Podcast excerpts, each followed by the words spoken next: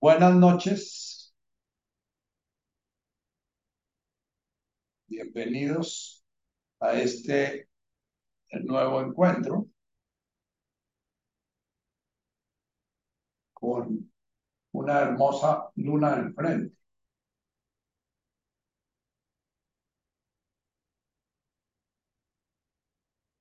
Vamos a iniciar, eh, voy a iniciar hoy con eh, una compartir que me envió Natacha a mi chat privado. Me dice que, que puedo compartirlo y lo voy a usar como, como base para nuestra reflexión de hoy sobre la oración. Dice, buenos días. Voy viendo todo con calma. Aprecio mucho cada entrevista cuando Ignacio dice que generar expectativa es generar sufrimiento a partir de la experiencia de Jesús, es por su propia experiencia, por lo que ya era el Mesías prometido, el que venía a salvarnos. Es eso, y entonces sufrió en la cruz. Entonces, esa es la enseñanza. Yo trato de adentrarme en el Padre Nuestro y las enseñanzas de Jesús sin haber tenido comprensión de lo que son, sin haberme hecho preguntas. Vengo aprendiendo, van apareciendo dibujos, fragmentos, personajes alrededor de la vida de Jesús, sus buenas obras, su palabra, su oración, su padre, su madre, sus apóstoles, sus amigos, su muerte entre ladrones, su espíritu que queda entre nosotros aparentemente una vida normal sobre la que se generaron muchas expectativas. ¿Es esa la enseñanza? No sé si son preguntas muy básicas, así me siento. Cada pensamiento es un milagro de la respiración y la tecnología que me permite escucharlo a usted una y otra vez, tal vez de la fe en los sonidos del Padre Nuestro.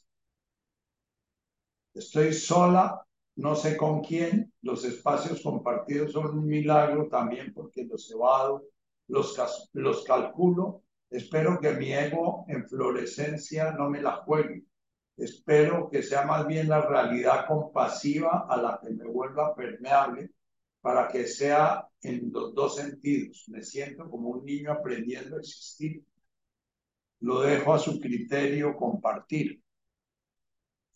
El otro compartir es el que tenemos de Clemencia, que nos comparte el dolor y el camino recorrido con el cáncer de su hija y al mismo tiempo el gozo de la sanación o la recuperación de ella.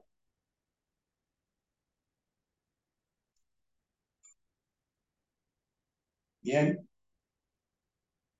lo primero, responderle un poquito a Natacha. Eh, eh, ciertamente yo no hablo mucho de Jesús. Eh, parto un poquito del presupuesto de que somos un país católico y que hemos oído mil veces en las misas los evangelios que nos hablan de las enseñanzas de Jesús y nos hablan de las parábolas y hemos oído muchas veces la vida de Jesús contada por en forma piadosa por nuestras madres o contada eh, en forma legendaria por, por pero eh, posiblemente también hay muchas personas que para quienes no es familiar la vida de Jesús y el sentido de su vida. Querer hablar aquí del sentido de la vida de Jesús es, es eh, como extralimitarnos, porque hay millones y millones de libros sobre el sentido de la vida de Jesús. Eh, yo sencillamente eh, eh, quiero decirles que para Jesús es un hombre que, alma, que, que ama a las almas sencillas. La primera bienaventuranza, bienaventurados aquellos, aquellos para quienes el respirar, para quienes lo básico, para quienes eh, eh, lo, lo indispensable en la vida es lo que se les hace necesario, lo que les, los hace sentirse pobres. Una persona que tiene todo no se siente pobre, sino cuando le faltan las comodidades y le faltan, pero sentirse pobre frente a la, a la necesidad básica que es el respirar es, es una característica a la que habla Jesús. Eh, Jesús es un hombre y eh, en nuestra religión se vuelve una, una herejía decir que solamente es un hombre, porque nuestra religión ha hecho mucho énfasis en que Jesús es el Hijo de Dios.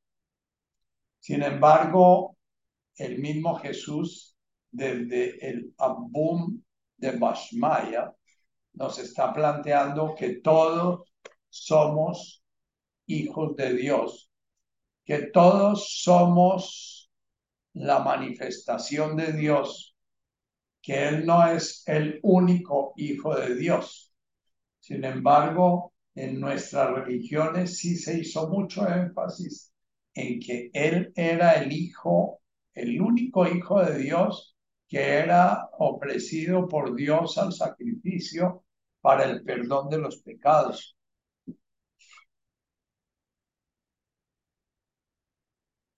Mi percepción de Jesús hoy en día es la de un ser humano, un hombre, que desarrolla todo el potencial humano, que es que descubre que es Dios, que descubre que Él y Dios son uno y que descubre que Él y todos los que lo rodean son uno con Él y que descubre que quien lo descubre a Él descubre también al Padre.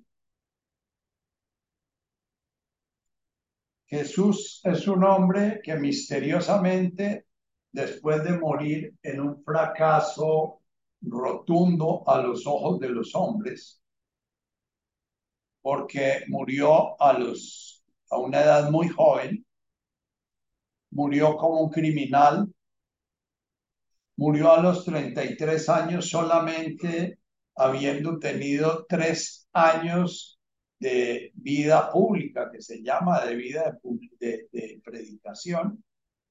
Y cuando muere, él se da cuenta claramente que sus discípulos están despistados que no saben qué pasa, que no entienden qué pasa y, tan no entienden qué pasa que se desperdigan, se, se separan y, y no entienden su muerte.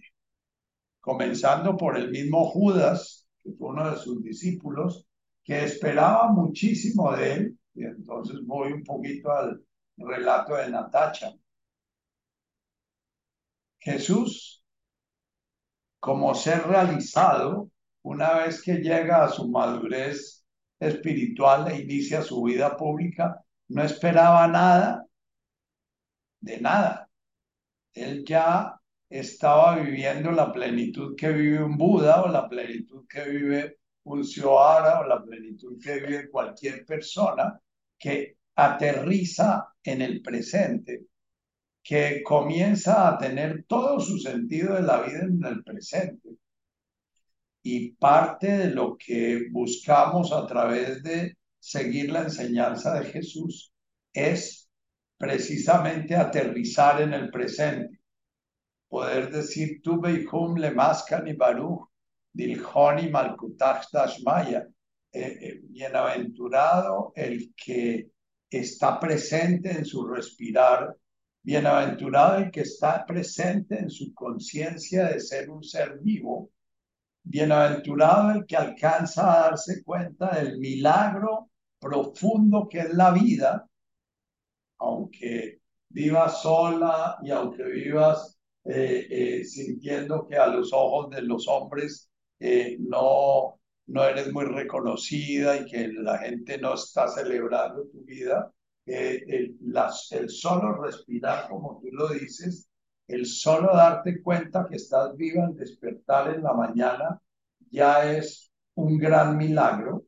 Y eso es lo que nos enseña, lo que nos viene a enseñar Jesús, que comencemos a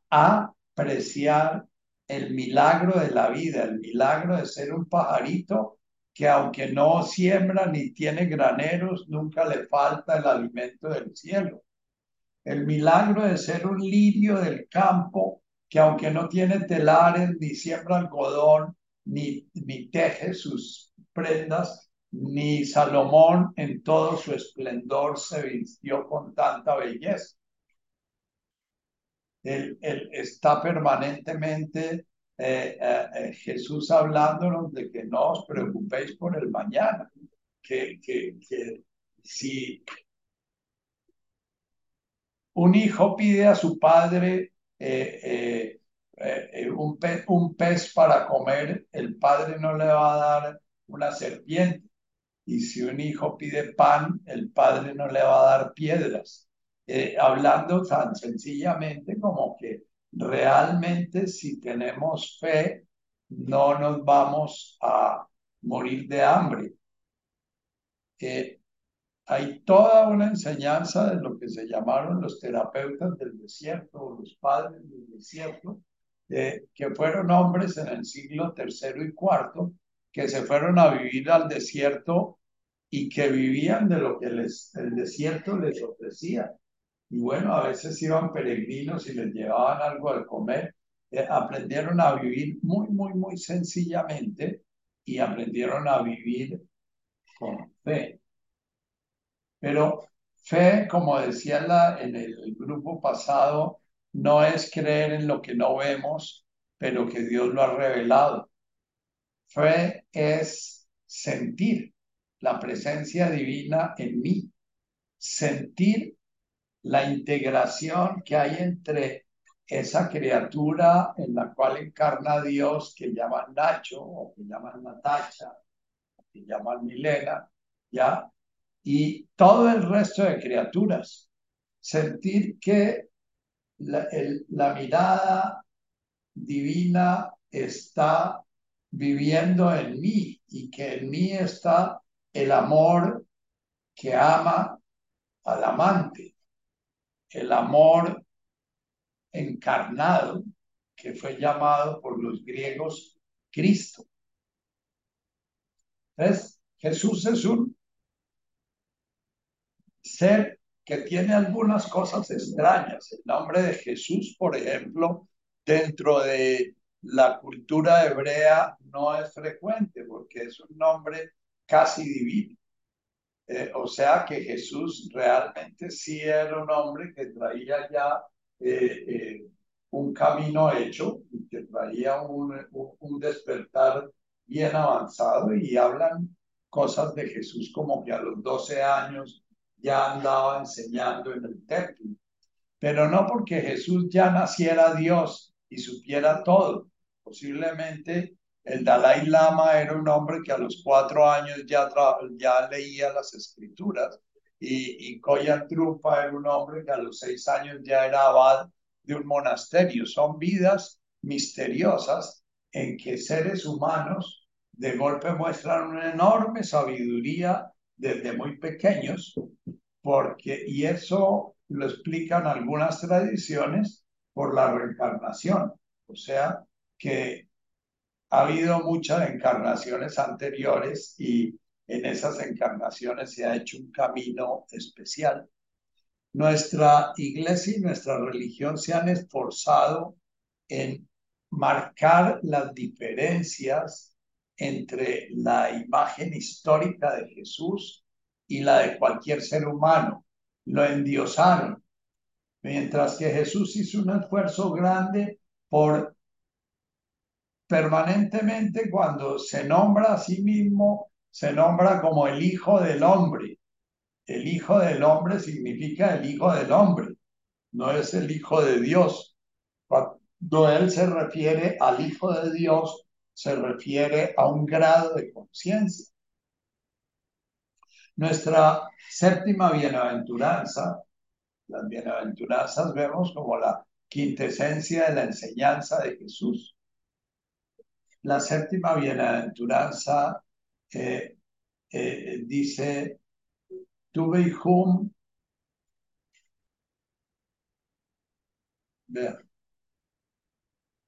Lafdaish Lama, Karum. Bienaventurados aquellos que se vuelven como surcos, que se vuelven como canales, que se vuelven como eh, dispensadores, usando una palabra moderna, de la plenitud divina. Shlama traduce paz, Shlama traduce plenitud, Shlama traduce realización, Shlama también traduce muerte, pero muerte, eh, el arameo es una, es una lengua cuyos, cuyas raíces abarcan casi los opuestos. Y lo que Jesús se refiere a los que son sembradores de paz, a los que son canales de la paz, a los que son canales del crecimiento humano. Dice, serán o son llamados son llamados hijos de Dios. O sea, él claramente hay, hace alusión a que ser hijo de Dios no es una cualidad de su nacimiento que lo hace diferente a todos los seres humanos, sino ser hijo de Dios es que el que da la islama, el que siembra la plenitud, el que siembra el desarrollo, el desarrollo, pero el desarrollo del espíritu, de la conciencia. Ahora, su vida Natacha es una vida muy misteriosa porque es una vida que marca claramente que él no atendía a los órdenes de este mundo. Sin embargo, respetaba los órdenes de este mundo y en su vida, por ejemplo, si le tocaba pagar un impuesto para pasar de Galilea a Judea, porque eran dos casi países distintos desde ese entonces, ¿ya? Eh, eh, los galileos eran vistos por los, judíos, que eran los de Judea, eran vistos medio como medio extranjeros. Entonces, eh, eh, Jesús hacía unos malabares en los evangelios, nos muestra que entonces Jesús mandaba a Pedro a pescar un pescado y el pescado que salía lo abrían y salía la moneda que tocaba pagar en el impuesto. Y cuando le preguntan los fariseos por ponerle una trampa, porque querían eh, acusarlo de,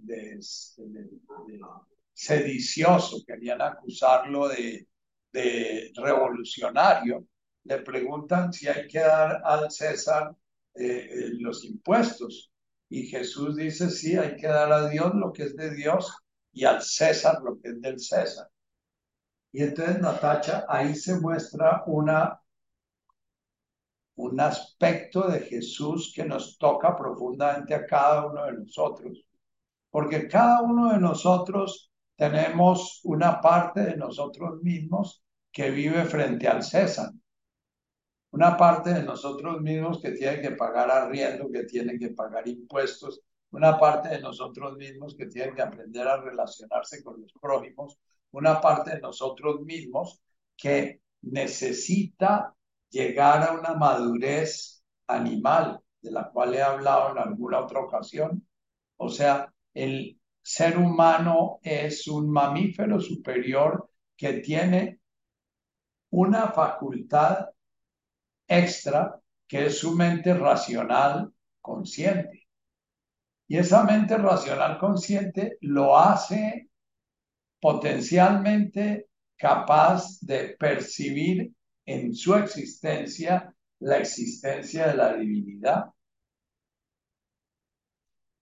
Esto hace que el ser humano tenga una etapa de su desarrollo que es su etapa humana y al mismo tiempo mientras está desarrollando su animalidad superior, su capacidad de sobrevivir, su salud, su cuerpo, su inteligencia, su capacidad de socializar o su dificultad de socializar, lo que sea, O sea, en la medida que se va desarrollando las características de esa existencia concreta que es cada uno de nosotros, existencia que es diferente en cada persona. El mito moderno de que todos los seres humanos son iguales es un mito que, que es obvio para nosotros que no es así. Cada persona es distinta. Todos los seres humanos, cada uno tiene una cualidad diferente y esa forma de ser cada ser humano le va a marcar una forma de llegar a su plenitud humana y en su plenitud humana poner esa plenitud humana al servicio de la conciencia divina.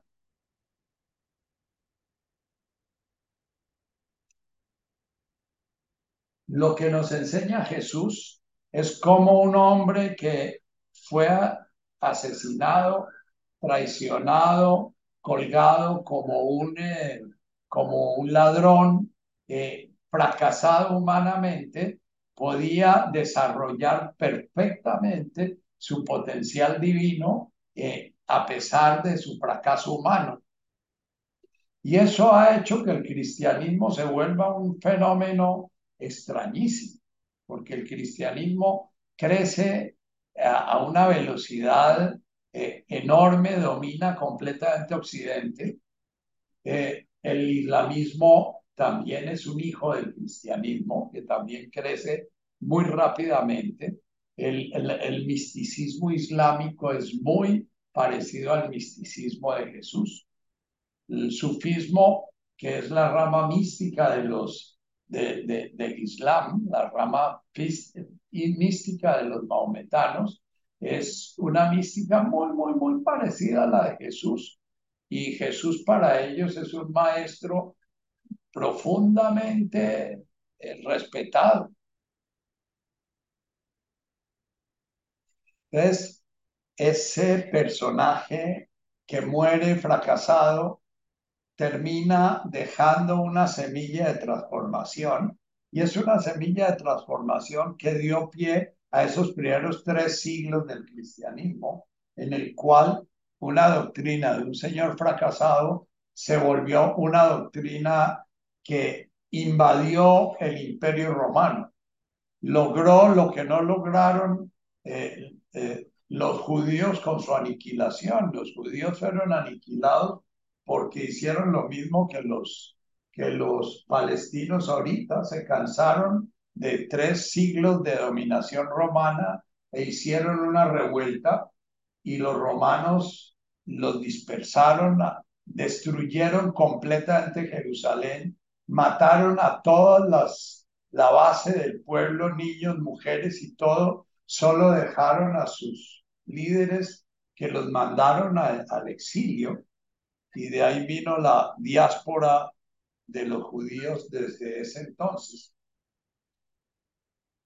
Sin embargo, el cristianismo, que era hasta el siglo III, no se diferencia muy claramente el judaísmo del cristianismo, eh, eh, y la diferencia la vienen a plantear los mismos judíos que comienzan a darse cuenta que son perseguidos en Roma, porque en Roma, que era una cultura teocrática, era una cultura en la cual el emperador era emperador porque recibía su poder del Dios y él era una encarnación de un Dios, del, Dios X o el Dios Y, del Dios, eh, su, el poder en el imperio romano era divino. Entonces viene una religión que plantea que, que todos pueden ser divinos y que todos son hijos de Dios. E, era una reunión muy, muy, muy subversiva. Esa religión entonces comenzó a ser muy perseguida y entre el siglo segundo a la, tercera, la segunda o tercera persecución masiva de los cristianos, la, la primera fue el famoso Nerón, después fue otra persecución de Juliano y después una persecución, hubo como siete, ya no recuerdo en la historia cuántas persecuciones hubo, persecuciones en que los cristianos, un poquito como tú lo, lo muestras, tenían un enorme anhelo de despertar al reino de Dios y, y, no respetaban o no, o no eran buenos ciudadanos porque no se enriquecían, es más, repartían las riquezas entre ellos y se, se protegían entre ellos. Eh, eh, eh, los primeros, las primeras comunidades cristianas no permitían la propiedad privada, era, era una propiedad común. Parte de lo que hacía una persona cuando se bautizaba era entregar sus bienes a la comunidad, a la eclesía. Eso generó un poder político tan grande que en el siglo III ya Constantino, en lugar de seguir persiguiendo a los cristianos, se le ocurrió el cabezazo de decir, bueno, si, si Roma con su religión no puede exterminar a los cristianos, entonces Roma se vuelve cristiana y, y pide la el patrocinio del cristianismo para el imperio. Y Constantino, que era un personaje que no creía ni en el rejo de las campanas, entonces se convierte, lo que dice la historia es que nunca se dejó bautizar, eh, pero da un decreto en el cual la religión cristiana es la religión del Estado. Y ahí viene el enorme dolor de cabeza porque entonces el cristianismo comienza a volverse un ente político muy fuerte que llega a la Edad Media a ser el que domina todo el mundo occidental. Y entonces las guerras religiosas del Islam con el cristianismo y las guerras religiosas dentro de los cristianos por la reforma, etcétera, era porque el cristianismo era fuente de poder político más que fuente de, de despertar espiritual. Pero Jesús nunca fue un hombre político. Jesús en las enseñanzas de Jesús, a pesar de que vivió en un pueblo sometido por un imperio, un pueblo esclavo de los romanos, nunca pronunció ni una palabra contra los romanos. Es más, cuando en dos ocasiones eh, eh, centuriones o autoridades romanas importantes venían y le pedían favores y él les hacía sus milagros. Eh, hay un par de pasajes en los cuales él alaba la fe del centurión que viene a pedirle que le cure a su, a su siervo, su esclavo, que está enfermo y, el centurión quiere mucho a su esclavo, entonces va y se acerca a Jesús y le dice que si lo puede curar y Jesús le dice que si tiene fe. Y el centurión dice, bueno, yo, a mí me han dicho cosas de usted y entonces eh, creo que usted puede hacer la cosa, pero entiendo que usted me está pidiendo una fe mucho más grande, entonces yo, yo tengo esa fecita chiquita, pero hágame el favor usted de ayudarme y empujarme la fe, hágame el milagro de poder creer que usted puede hacer ese milagro. Y, y, y entonces Jesús sana al siervo y dice a sus asistentes, no soy yo el que lo ha sanado, es la fe de él el que lo sanó. Entonces, Natacha, Jesús es un hombre al cual te estás acercando así por fragmentos, por dibujos, por anécdotas, por... pero hay otro Jesús al cual te estás acercando, que es al que llamamos Cristo. Cristo implica una experiencia profunda. Cristo implica una certeza. Cristo implica una experiencia. Cristo implica el comenzar a sentir, como decía Pablo, que ya no eres tú la que vive en ti, sino que es Cristo quien vive en ti. Pablo decía, ya no soy yo quien vive en mí, sino es Cristo quien vive en mí. Ahora, para hacer ese proceso del despertar de la conciencia de Cristo en nuestro interior, la conciencia de ese Dios encarnado viviendo en mí, que es Cristo, hay que hacer un camino. Lo mismo que para Siddhartha. Siddhartha era un personaje príncipe de, príncipe de un reino del norte de la India en el siglo IV, y él hizo un camino y despertó en él al Buda. Buda y Cristo son equivalentes. Buda es la presencia de la conciencia una, despierta, consciente, amorosa, gozosa, sabia, que contempla la belleza del universo, ¿ya? Cristo es la presencia de la conciencia divina. Cristo es esa parte, o no esa parte, es esa conciencia que comienza a tener el verdadero cristiano. Y el verdadero cristiano es el que camina un camino para poder despertar ese Cristo, esa conciencia de ser Dios encarnado en esa persona, el Hijo de Dios. Dentro de la doctrina cristiana se habla de que hay una tercera persona, está el Padre, está el Hijo que es Cristo, y hay una tercera persona que es el Espíritu Santo. El Espíritu Santo es algo que prometió el mismo Cristo. Cristo viendo que todos estaban perdidos y viendo que todos estaban confundidos, eh, entonces cuando, cuando se aparece a ellos después de, de, del pasaje del Calvario, que es también muy misterioso, yo no entro a analizar si Cristo murió y resucitó y el Cristo resucitado, sino entiendo que Cristo tuvo una muerte pavorosa y que después de alguna manera se apareció a sus discípulos y les prometió el Espíritu. El Espíritu que en las bienaventuranzas está nombrado en el mismo Ruja. Jesús habló Ruja da Cucha, o sea, el Espíritu Sagrado que nos va a permitir hacer el camino. La diferencia entre el budismo, el taoísmo, muchos caminos yógicos y el cristianismo es que en el cristianismo un hombre despierto, que es Jesús, nos habla de una dimensión del universo, que es una dimensión amorosa, y nos habla de una dimensión relacional.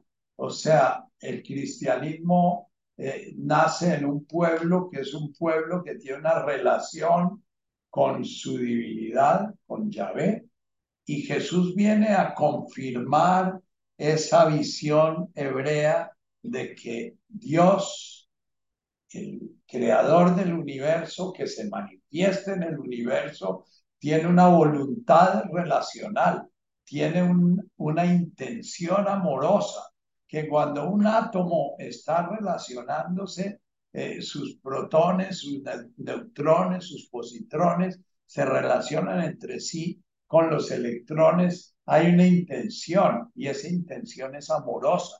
Y cuando millones de moléculas comienzan a formar millones de millones de millones de células que comienzan a organizarse en un organismo, ese orden que se comienza a hacer en cada organismo, en cada líquen que se forma en la tierra, en cada planta, en cada animal, ese orden es un orden que hay como una intención divina. Ahora, eso que es tan loco para nuestra mente, porque como el Dios uno, la conciencia una puede tener intención y como lo eterno y atemporal puede comenzar a generar una especie de evolución, ya eso es algo que no entendemos, que la iglesia ha tratado de explicar a través de sus teólogos y la teología es una ciencia que yo no lo recomiendo a nadie porque la teología y el misticismo casi siempre están en conflicto. Muchísimos místicos a través de la historia de la iglesia han sido perseguidos por la iglesia y muchos místicos en el Islam, eh, sufis, han sido eh, martirizados por el Islam. O sea, los ayatolas y los sacerdotes de turno, cuando aparece un místico que dice que, que, que, que el ser humano por la gracia puede acercarse directamente a la divinidad que se manifiesta en él, eso es visto a veces como peligroso porque entre otras, como decía Tony de Melo, muchas religiones son como tiendas de agua que se ponen al lado del río y no permiten al sediento ver el agua del río, sino que tiene que ver la tienda en que le venden el poquito de agua.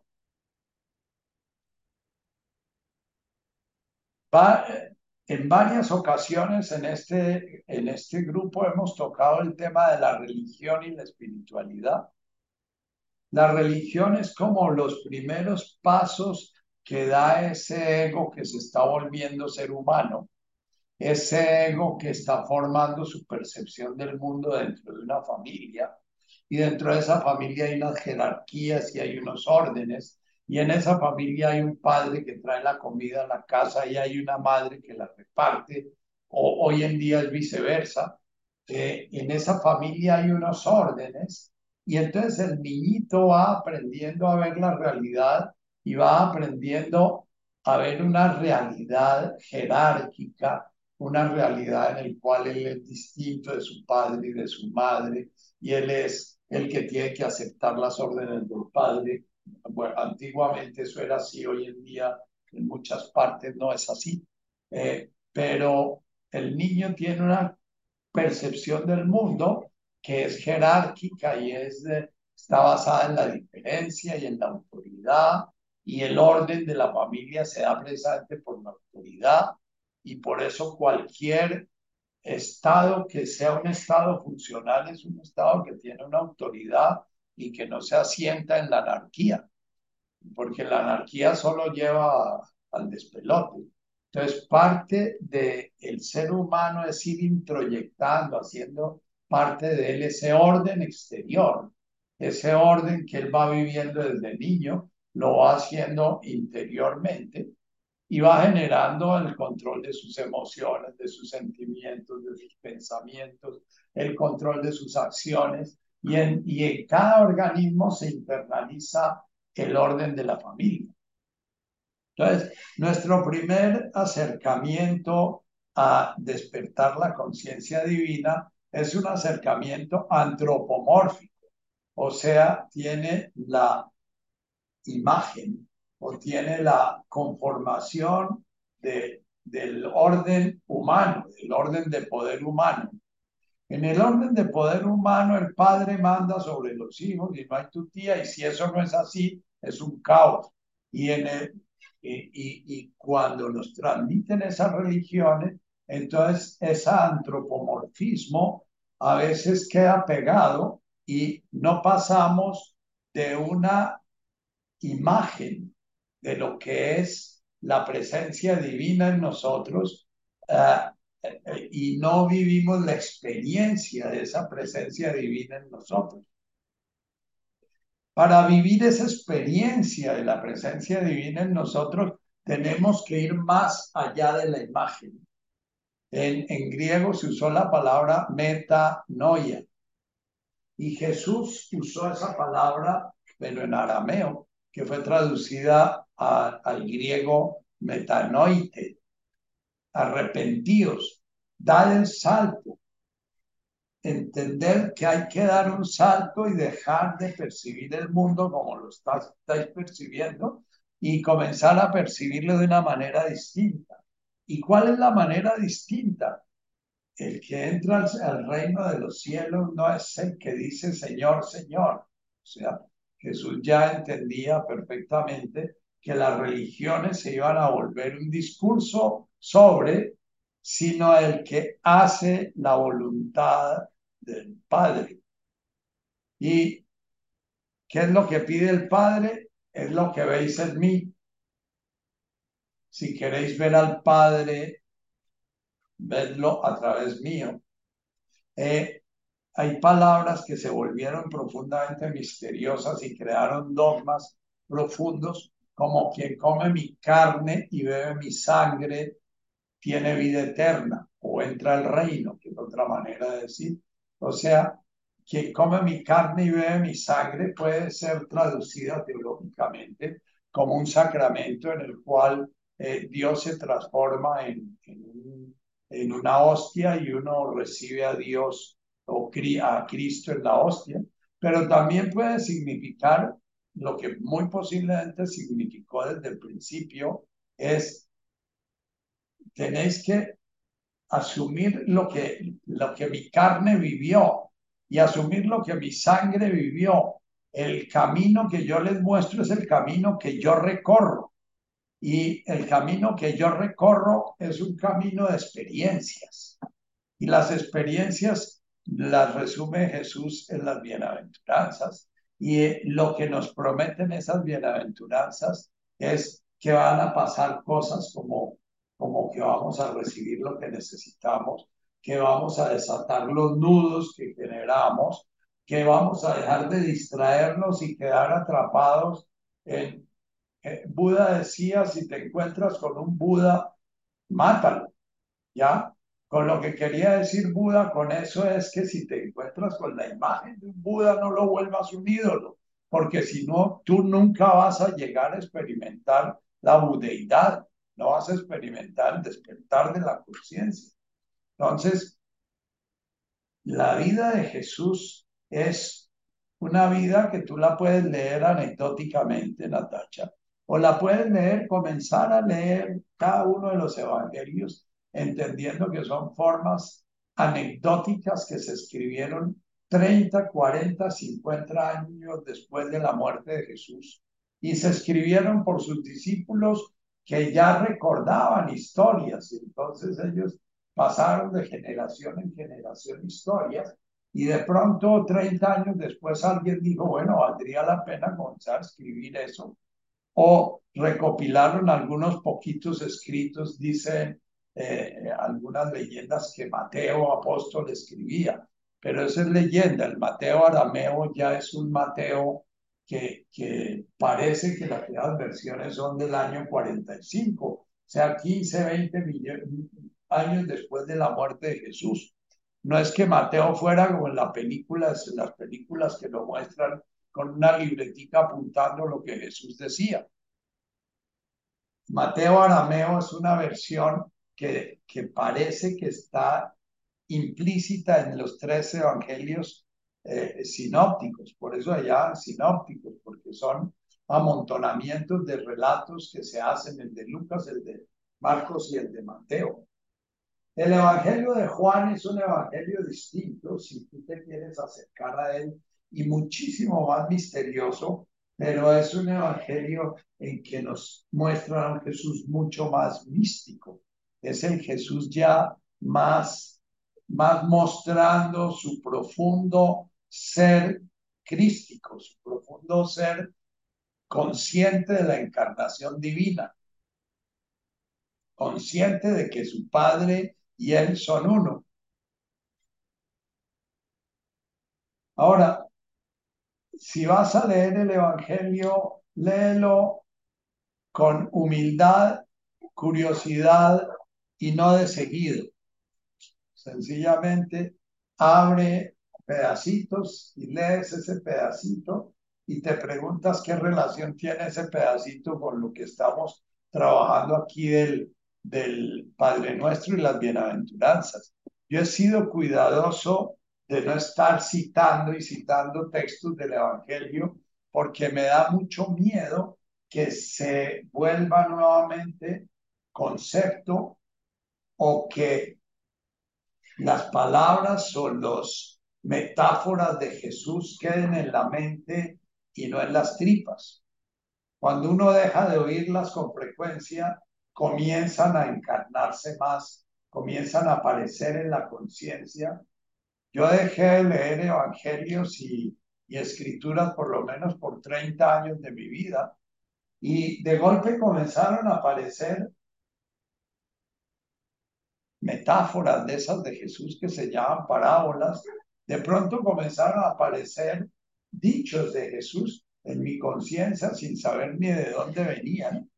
Y de pronto fue cuando me cayó a las manos el libro de Bill Douglas sobre el Padre Nuestro y las bienaventuranzas en arameo y hice un clic completamente distinto de, de lo que decían estos sonidos. Bien, les decía que iba a usar tu el texto de Natacha para hablar de la oración. Jesús es un ejemplo de vida en su desprendimiento. Jesús es un ejemplo de vida en su fe profunda. Su fe era una vivencia que él tenía. Él dice, si tenéis la fe de un grano de mostaza, podéis hacer lo que estoy haciendo yo. Eh, eh, yo cada vez que leo eso digo, mi fe, pobrecita fe, entonces mi oración permanente es la del centurión. Y yo tengo todavía una fe que es que me han echado chismes de, y hasta ahora estoy buscando que esa fe se vuelva realmente experiencia viva.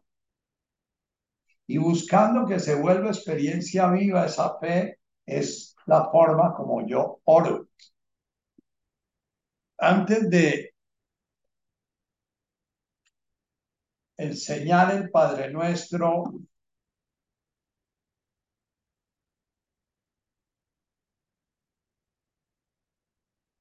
dice Jesús, y cuando ores, no seas como los hipócritas que aman estar de pie en las sinagogas y en las esquinas de las plazas orando para ser vistos por los hombres. En verdad os digo que ya recibieron su paga, o sea, ellos recibieron ya su paga en este mundo. La paga de este mundo es la honra, la fama, el, bueno, la paga de este mundo es cuando eh, yo grabo un video y me dicen lindo, buenísimo, la manchera, Nacho, qué sé yo. Esa ya la paga. Tú, en cambio, cuando ores, entra en tu interior, silénciate y ora a tu Padre que está en lo secreto. Y tu Padre que ve en lo secreto te recompensará abiertamente.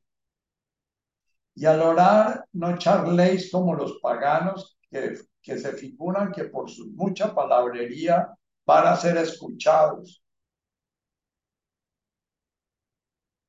No hagáis como ellos, porque vuestro Padre sabe lo que necesitáis antes de que lo pidáis. Y sabe lo que necesitáis más que vosotros, porque es que ese es el, el gran sentido de la oración, es que yo estoy perdido y en la oración estoy buscando luz y estoy buscando guía. Y en la oración estoy buscando sentido. Y en la oración estoy buscando fe. Vosotros puedes orar así. Padre nuestro que estáis en los abunde basmaya netkada shima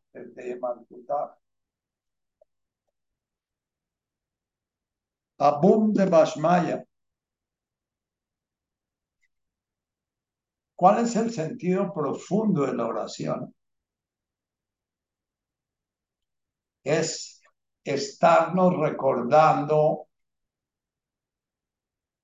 para qué nacimos, estarnos recordando por qué es que queremos ser felices, estarnos recordando permanentemente por qué es que añoramos el amor, estarnos recordando por qué es que añoramos el ser amado y el amar. Porque cada vez que una relación de pareja se termina, sufrimos profundamente si dejamos de ser amados y sufrimos profundamente si dejamos de amar. Dejar de amar es perder gran parte del sentido de la vida. Por eso cuando nos enamoramos eh, amanece más claro y la luna se ve más bella y las flores adquieren mucha más belleza, porque somos tocados por el amor. Pero igual, si no hemos metanoyete, si no hemos dejado de ser niños chiquitos que estamos buscando que nos den todo, y que estamos buscando nuestra plenitud afuera de nosotros y que estamos buscando que venga alguien y nos toque con la varita mágica y nos transforme. Si no nos hemos transformado, nos enamoramos y lo normal, lo lógico, lo que sucede siempre es que después nos desenamoramos porque ese amor encarnado en el ser transitorio, en el ser impermanente, es impermanente.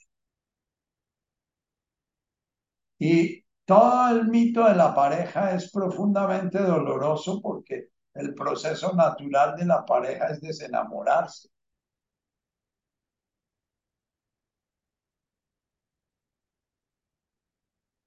Ahora, hay ocasiones en que en la relación de pareja comienza a despertar el convertidos, comienza a despertar el, bueno, yo ya me doy cuenta que esta es mi tercera pareja, o me doy cuenta que ya he vivido muchas veces esto, o me doy cuenta que esto no era lo que esperaba, y entonces de golpe no está aquí la solución.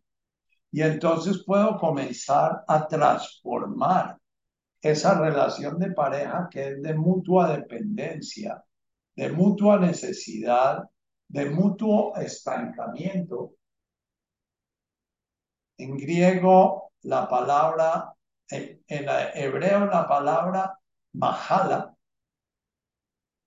que es un poquito lo que podría ser traducido como bisha en arameo. Significa enfermedad, significa pecado, significa fracaso, significa estancamiento. La palabra Bisha puede, puede ser traducida, la trabajamos en el Padre Nuestro todo el tiempo, huela tajlan yuna, el apatsalmin Bisha, puede ser traducido como el mal, pero el mal es algo genérico. Para Jesús el mal precisamente es que ese ser que tiene el potencial de llegar al gozo, la dicha, la verdad, la claridad, el amor, ese ser se queda empastado en reclamar que es que me miraste, que no me miraste, pues que es que miraste para otro lado, o es que no pensaste en mí, o es que pensaste en la otra, o es que, eh, es que, qué sé yo, o, es que este gobierno, o que es que eh, eh, esta clase social, o que esta EPS, o que esta, ese permanente sufrir de nosotros reclamones, lo que nos hace esencialmente humanos es precisamente el Bishá, el que seguimos siendo niños esperando en nuestra completitud, nuestro sentido de ser, nuestro gusto de estar vivos, nos lo proporcionen nuestros prójimos, nos lo proporciona el Estado, nos lo proporciona la revolución, nos lo proporciona, qué sé yo, cualquier cosa propia de este mundo fenoménico.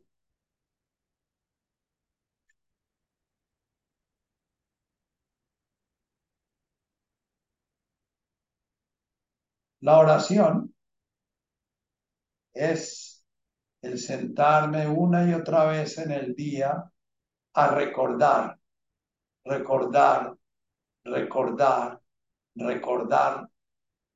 Y recordar es despertar. Recordar es volver a hacer presente algo que se me está yendo de mi conciencia.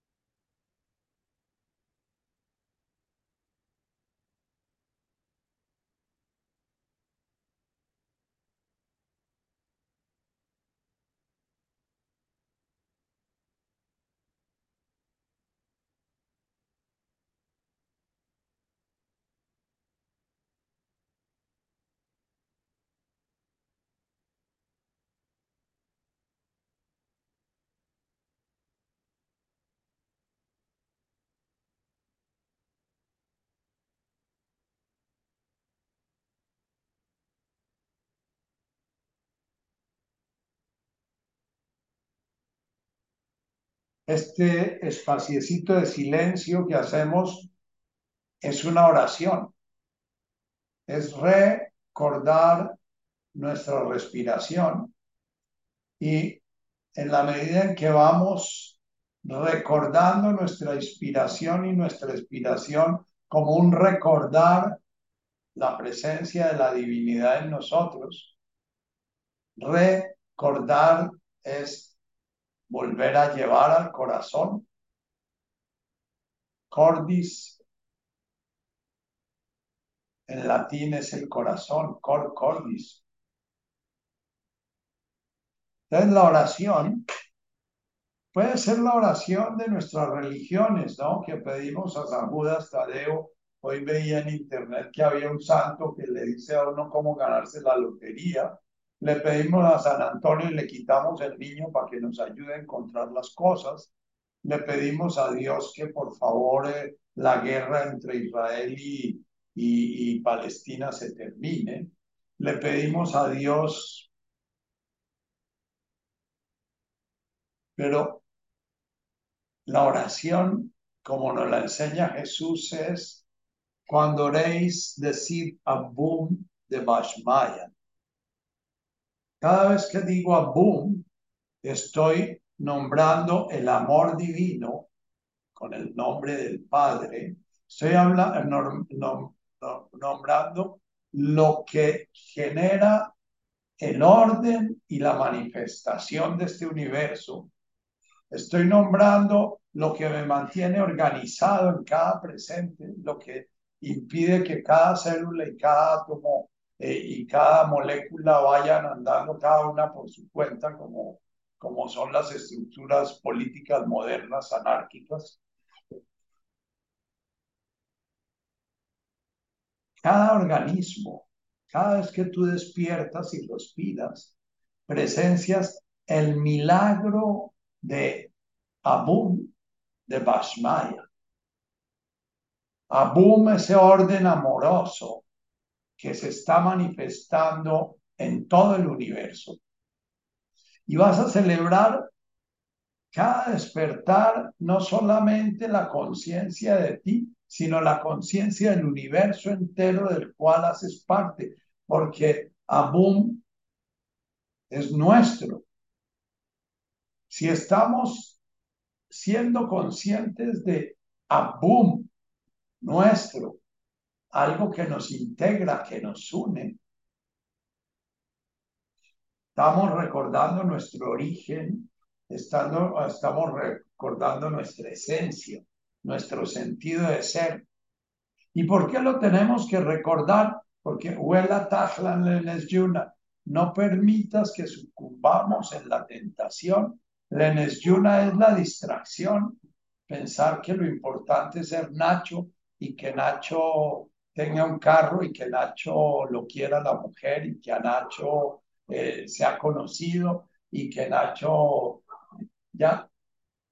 Eso es Lenesyuna. Lenesyuna es, eh, ponía en una charla pasada eh, en un que hice sobre el libro que tengo aquí como 50 orquídeas que las, por alguna razón, eh, eh, su sustrato se enfermó algo pasó y las orquídeas no volvieron a florecer, se achilaron y se quedaron chiquitas.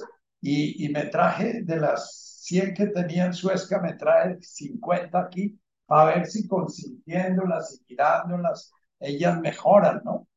Y bueno, ellas se mantienen vivas, vivas, vivas, vivas. Han pasado tres años y ninguna florece, ¿no? Y cada vez que miro mis orquídeas, me miro a mí mismo y miro mis compañeros de cultura, los prójimos que me ha tocado vivir, y digo, somos como orquídeas, ¿no?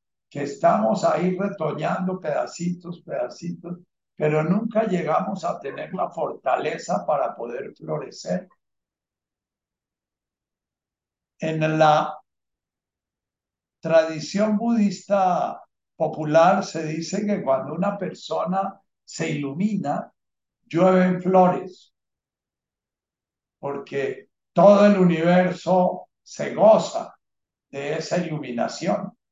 Iluminar es florecer, iluminar es realmente comenzar a sentir qué bello soy, qué misterio tan hermoso se está realizando en mí, qué enorme valor tiene esta vida que se manifiesta en Nacho, qué enorme gozo de poder ser parte de este universo y poder estar permanentemente atento a qué quiere este universo de mí, porque realmente no encontramos el sentido de nuestra vida, sino cuando encontramos el sentido que el universo está realizando a través de nosotros.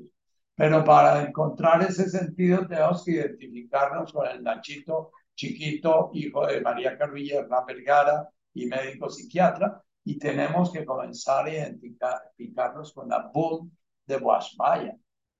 Y si toca repetir un millón de veces a boom de Bashmaya y estar cada respiración recordando la boom de Bashmaya, eh, ese es un camino, hacerlo, como el peregrino ruso que se iluminó repitiendo el Padre Nuestro repitiendo el Padre Nuestro.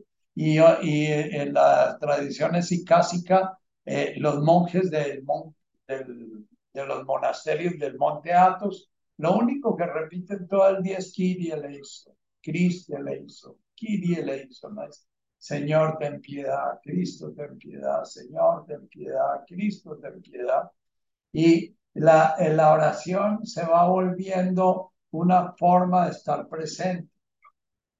Cada vez que yo recito mi Abum de Bashmaya, puede que en la recitación me distraiga dos o tres veces y pasé por Hablan Lachma de Sulcanan sin darme cuenta. Cuando me doy cuenta ya estoy en Huela Tajlan Lenes Yuna. Entonces el trabajo es volver a iniciar y repitiendo Abum de Bashmaya darme cuenta que no lo respiré, entonces volver a repetir a boom, inspirando de Bashmaya, expirando.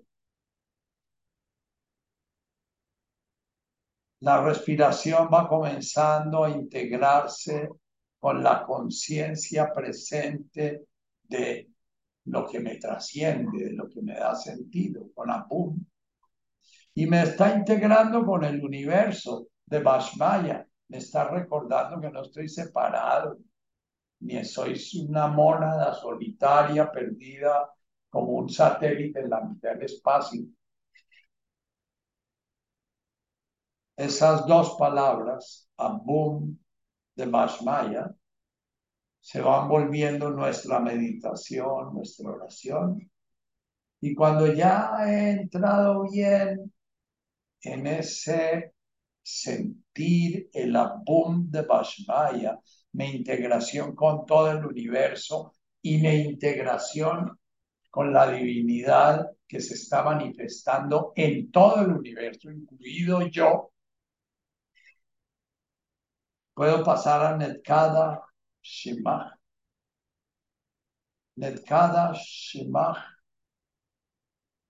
Que yo pueda vaciarme silenciarme, domesticar mi mentecita diletante, domesticar mi mentecita parlanchina, domesticar mis emociones que me dicen que tengo afán y que el desayuno o que, o que la consulta de hoy o, la, la, declaración de renta. Y cada vez que digo Netkadash, buscar en ese sonido el silencio interior, y desde ese silencio sintiéndome como la catedral de Notre Dame o la catedral de Colonia, eh, cualquier obra de esas magnificentes que ha hecho el ser humano precisamente para crear esa sensación de Netkadash.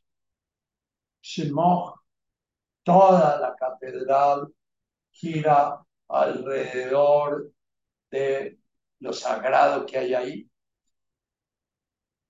Y lo que ha sagrado que hay ahí soy yo, como manifestación divina, tu nombre, tu vibración, que mi vida sea una manifestación de tu vibración, de tu ser. y sea una manifestación a través de mis obras que reflejan tu espíritu. Si soy un sarmiento, si soy un racimo de uvas, tengo que estar pegado a la vid para que esa vid alimente de sus cualidades al sarmiento. Entonces, Netkada Shimo, me uno ahí. Y cada vez que menciono Netkada Shimo, pueden ir apareciendo imágenes distintas. Esa es una de las ventajas de aprendernos los nombres en arameo, los sonidos en arameo, que no los tenemos ya rígidamente pegados a santificados y a tu nombre, porque ya, no, ya lo decimos y no estamos conectando con nada. Cada sonido de este Padre nuestro es un sonido que nos lleva a una metanoite, a una transfórmate, a un comienza a mirar el universo desde otro punto de vista distinto de que no sea el punto de vista del niño chiquito pidiendo al universo que lo maternalice. Mírelo como la célula hepática mira el hígado. Está pensando que ella es en la medida en que es hígado. Ella no está pensando en qué me va a dar el hígado, ella está pensando en qué tengo que ser yo para ser hígado. El camino biológico de una célula indiferenciada, una célula eh, eh, de las células madres, hasta llegar a ser una célula hepática es el mismo de un niñito hasta llegar a ser un iluminado.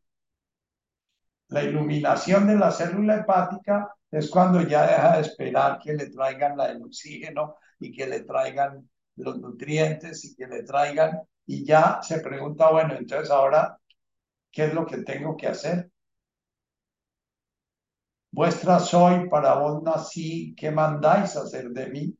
Es una oración que hago permanentemente y se refiere a la siguiente Tite Malkutaj, que tu poder y mi poder, que tu querer y mi querer, que tu voluntad y mi voluntad, que tu acción y mi acción resuenen de tal manera que aparezcan como una. Tite Malkutaj. Malkutaj, una palabra bella porque significa un orden, significa una forma de percibir las cosas.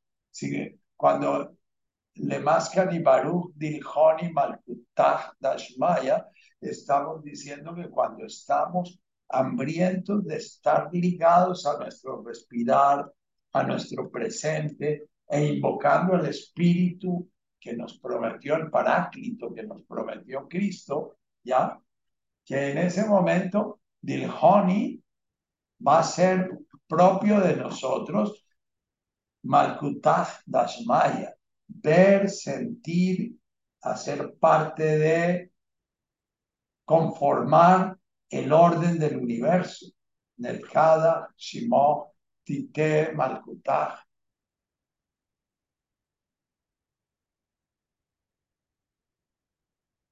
Nehoesibianaj, Aikana, ese canto glorioso, de tal manera que se viene esa voluntad divina, esa voluntad creadora, ese ser manifestándose, va a integrarme a, Ikana Dafnan, tanto a Baraj, el pedacito de tierra que soy yo, este, esta forma individual con todo el universo. En esa frasecita sencilla, Jesús plantea lo que, Jesús, eh, lo que Buda plantea como la cesación del sufrimiento. La cesación del sufrimiento se da cuando desaparece la ilusión de separación y desaparece la ilusión de subjetividad. Cuando yo dejo de identificarme con mi yo chiquito y me identifico con el yo soy universal, de Bashmaya, En cuatro sonidos resumo todo el sentido del milagro del ser humano realizado.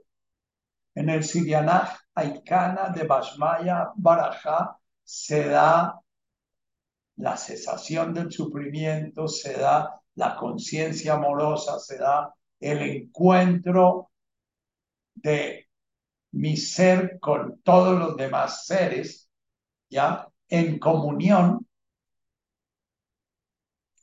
Y cuando sigo mi oración,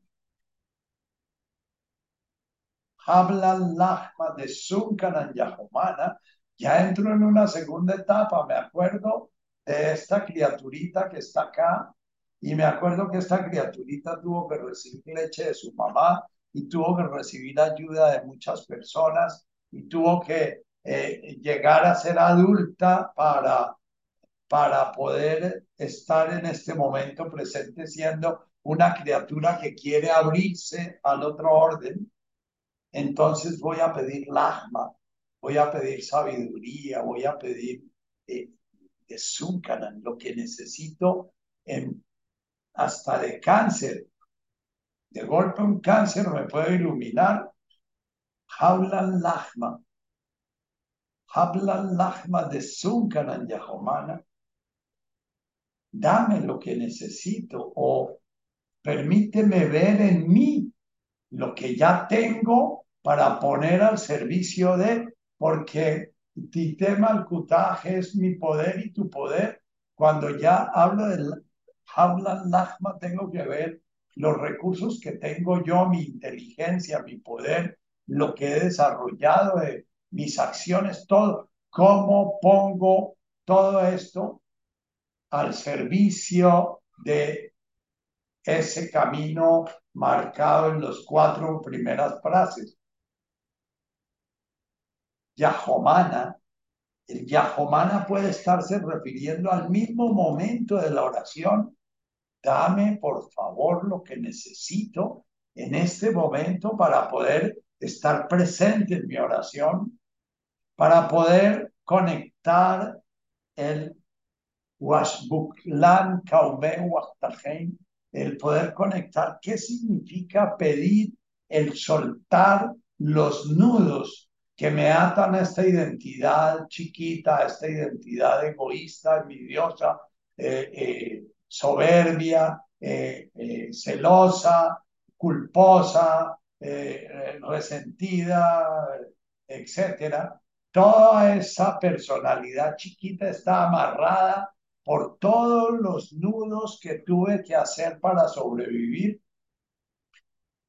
Vuelvo a usar una metáfora sencilla que es la del que usó, creó una canoita para atravesar las turbulentas aguas de sus primeros tres, cuatro años. Y después cuando llega a tierra firme, eh, se pone la canoita encima y sigue andando con su canoita porque tiene miedo de, que esa canoita lo salvó y que no va a poderla soltar. Hoy en día nos ponemos la canoita, podemos ir al baño y vamos con el celular, porque ya el celular se volvió parte de nuestra canoita, ¿no? Y si nuestro computador se daña ese día, estamos todos desconcertados. Eh, Hoy en día el ser humano contemporáneo ha logrado proyectar su neurosis en sus aparatos. La neurosis no se queda solamente en su persona, sino que ya sus aparatos padecen su propia neurosis, el mismo apego y la misma, el mismo miedo permanente de, de perder la seguridad que le dan. Eh, cierto que Natacha dice que el milagro de la tecnología sí, un milagro, realmente es un milagro, pero al mismo tiempo la misma luz que ilumina al águila la enseguece al búho. La riqueza que tenemos de comunicación hoy en día con ese YouTube y ese spot y todas esas cosas que nos dan mil y mil y mil de informaciones, nos, muchas veces nos vuelven lesbiuna, aunque estemos oyendo todos los días meditaciones de, de, de 20 maestros, cada uno más sabio que Nacho. Y que vayamos el lunes a oír a Nacho, y es otra enseñanza más que no nos toca. Leía hoy en una lectura de eh, Yannick Leloup, eh, la metanoia hay que iniciarla con un paso. Un paso. Puede que duremos 10 años en dar ese primer paso de salirnos de lo que nos da seguridad, de lo que nos da confort, de, lo, de nuestro pequeño mundito reconocido, del cual hacemos nuestra espiritualidad a veces un instrumento más de, de, de, de manejo de, de nuestro quedarnos siendo orquídeas sin flor.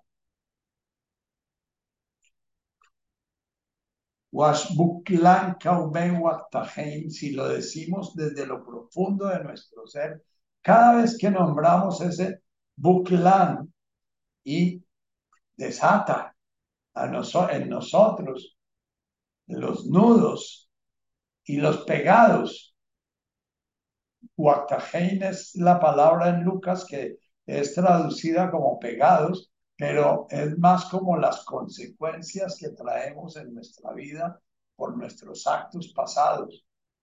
Las llevamos pegadas. Si nacemos en cuna de oro, esa cuna de oro es dificilísimo de buclar, de soltar los nudos que tenemos con esa cuna de oro. Si nacemos en un ambiente intelectual puro, toda esa riqueza mental puede volvérsenos un buclán. Si cada vez que estamos orando, pasamos por ahí y estamos conscientes de que el sentido de la vida, que la vida es una enfermedad mortal que se nos da para curarnos de ella, que el sentido de la vida es vivir nuestra humanidad para poder llegar a su plenitud que el sentido de la vida es trascender precisamente esa vida, pero divinizándola. No es matando el cuerpo para, eh, para desarrollar el espíritu. Come mi carne y bebe mi sangre. Son palabras muy fuertes de Jesús para referirse que es en este cuerpo en donde se da ese proceso, que Cristo es Dios encarnado en un ser humano llamado Nacho, Pedro, Juan. Seguimos adelante en nuestra oración.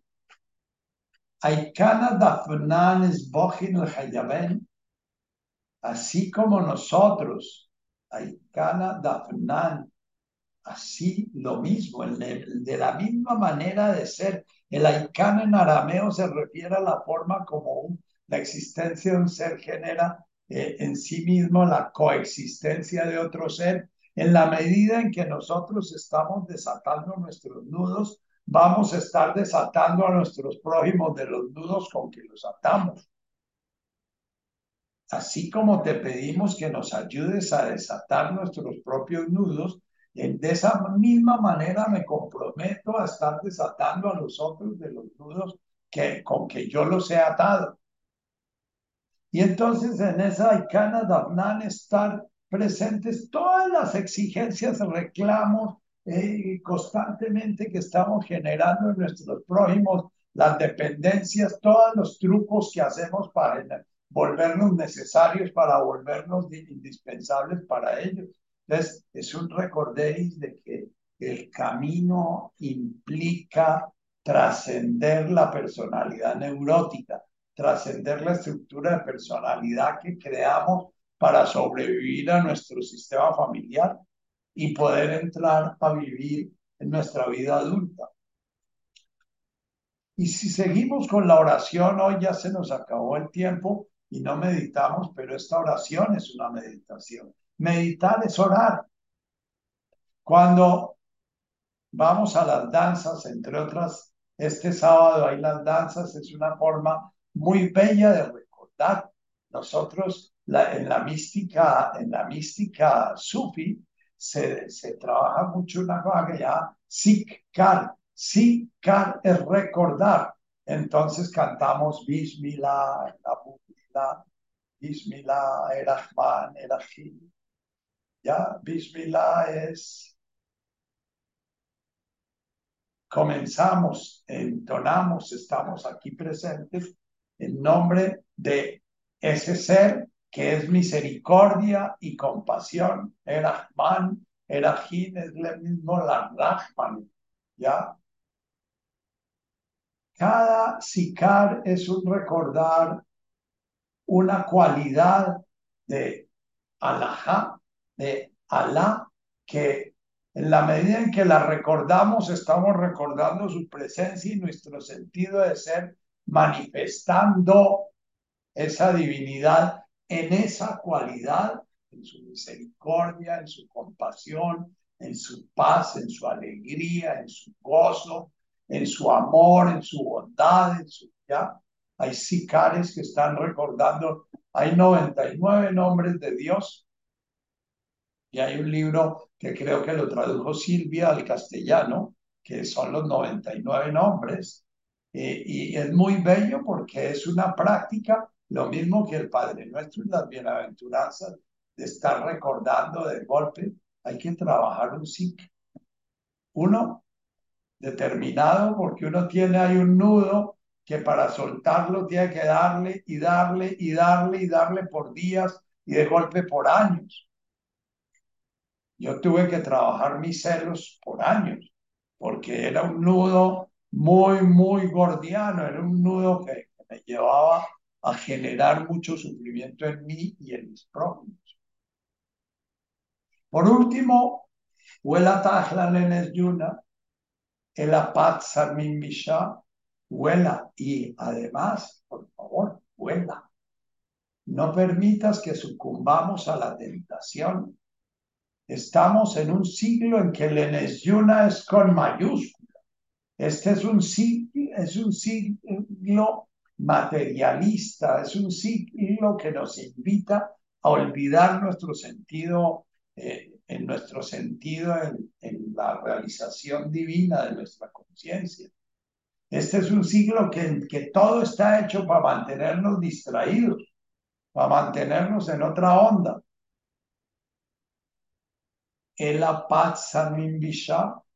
Entonces, cuando estamos pasando por la elección, estarnos dando cuenta cómo todo nos está sacando la película que vimos el día de ayer, todo el, el, desayuno que tengo que ir a preparar en un momentico, el, la consulta que tengo a las 10 de la mañana, todo, cuando estoy en la oración, todo se me va presentando, todas las cosas que tengo que hacer y que son importantísimas. Entonces, es recordar que nada es importante en últimas. El la paz Salmin Bisha y al mismo tiempo ayúdame a aflojar, a despegar lo que se me quedó pegado en mi historia personal. Patsan es como deshacer lo que está enmarañado, lo que está enredado, lo que está ya. Entonces, bueno, es más o menos como un Washbuclán, pero Jesús vuelve a hacer alusión a lo mismo. Las dos son invocaciones a nuestra historia personal y cómo tenemos que trabajar nuestra historia para poder liberarnos y poder florecer. Y por último, Metul dilaje malkutaj. Con esto que estoy afirmando y que estoy cantando y que estoy orando y que estoy danzando, acepto y tengo la certeza y cada vez que lo recite voy a afirmarlo, que todo el universo es el orden divino manifestándose y que yo no soy el que hago, es el orden el que hace a través mío. No soy yo quien vive en mí, es Cristo quien vive en mí.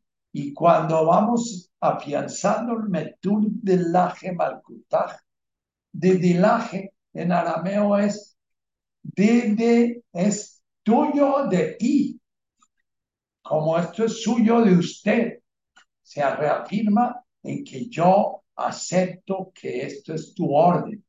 y que yo hago parte de tu orden y que voy a encontrar la felicidad, la paz, el amor, la sabiduría en el momento en que sintonice tu orden, porque mientras esté desintonizado, voy a estar sufriendo, confundido y enredado en la vida.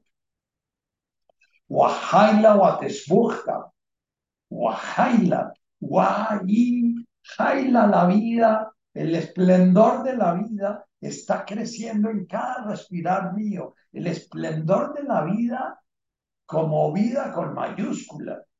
La vida con mayúscula es la manifestación de la divinidad en sus criaturas vivas, en todas sus criaturas realmente, porque en todas hay una forma de vida. Lahlan almin, amén. Lahlan es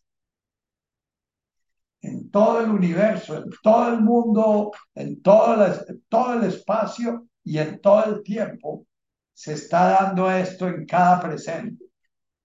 Bien. Natacha, gracias por tu compartir. Espero que mantengas esa sencillez con que estás acercándote a estas enseñanzas, porque esa es la sencillez que se necesita. El, el alma que, el nafsa, decía Jesús, que anhela infinitamente, que tiene hambre y sed.